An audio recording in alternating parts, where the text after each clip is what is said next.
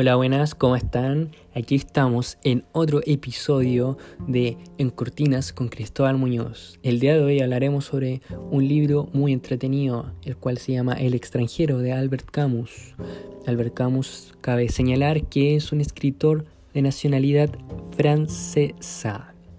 Continuemos. Bueno, al principio el libro nos relata sobre Mersault, un joven el cual perdió a su madre, le llega la notificación de que su madre había fallecido, pero él no estaba seguro de cuándo había fallecido, si ayer o hoy.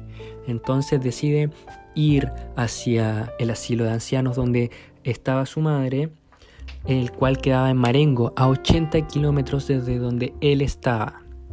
Antes de ir al funeral, pasó al restaurante Celeste, eh, al cual siempre iba, donde le dieron obviamente sus condolencias, y él no estaba preparado para esta situación, así que decidió ir a la habitación de Manuel, el cual le prestó una corbata negra para que él pudiera usar.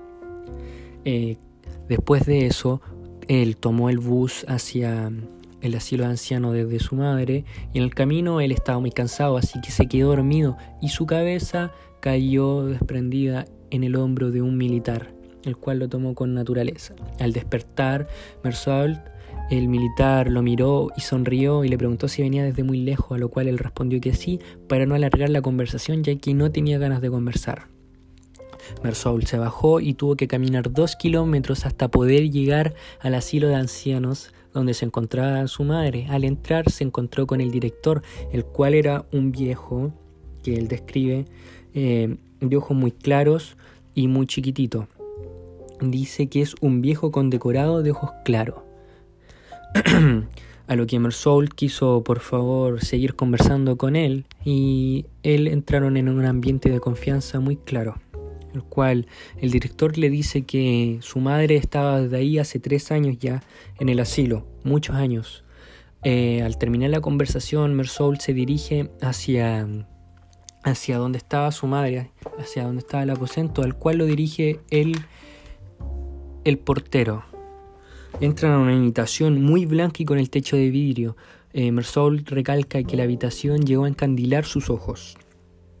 El portero se acerca a donde Mersault y le dice que si quiere tomar un café con leche, al cual Mersault no lo rechaza y le dice inmediatamente que sí.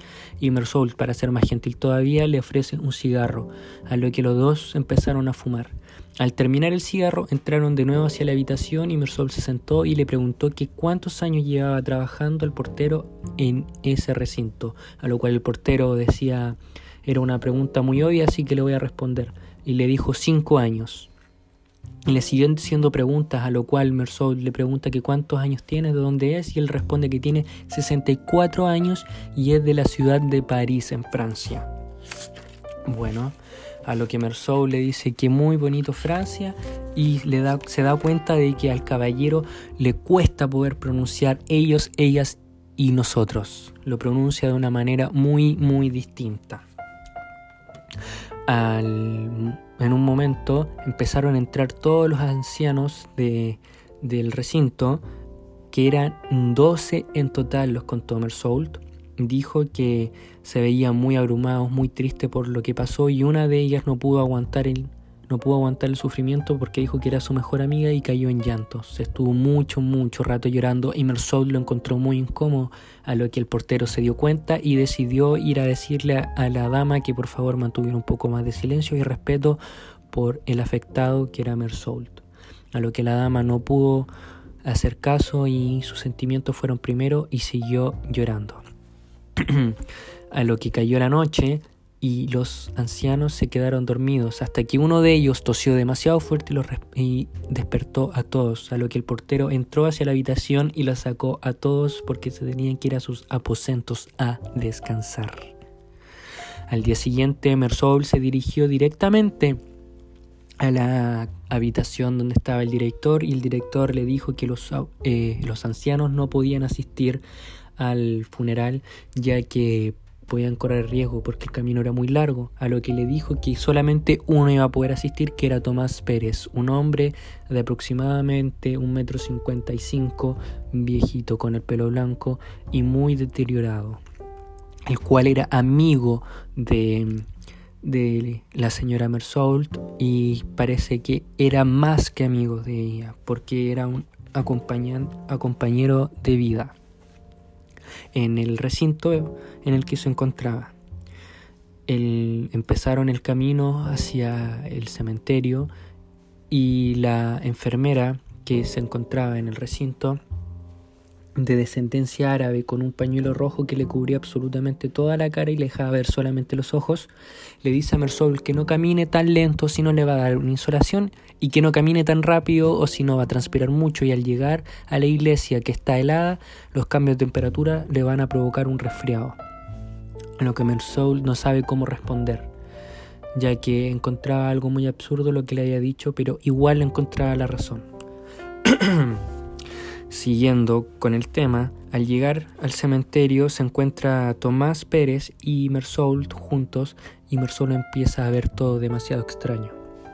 Empieza a ver distinto hasta el pasto en el cual se encontraba pisando.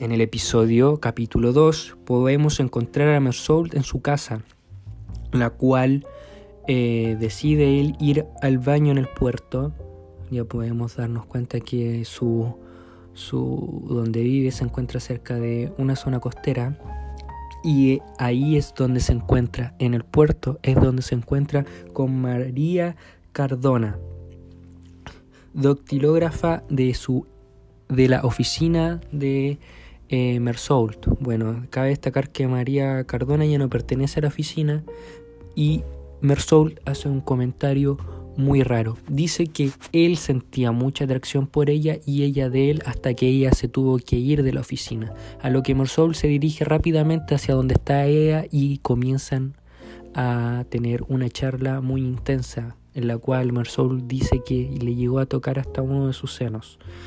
Mersol le dice que si quieren ir a ver una película a la noche, que quiere hacer, si tomar un café, y ella le dice que por favor vieran una película de Fernandel. Fernandel. Y él dice que ya que ningún problema.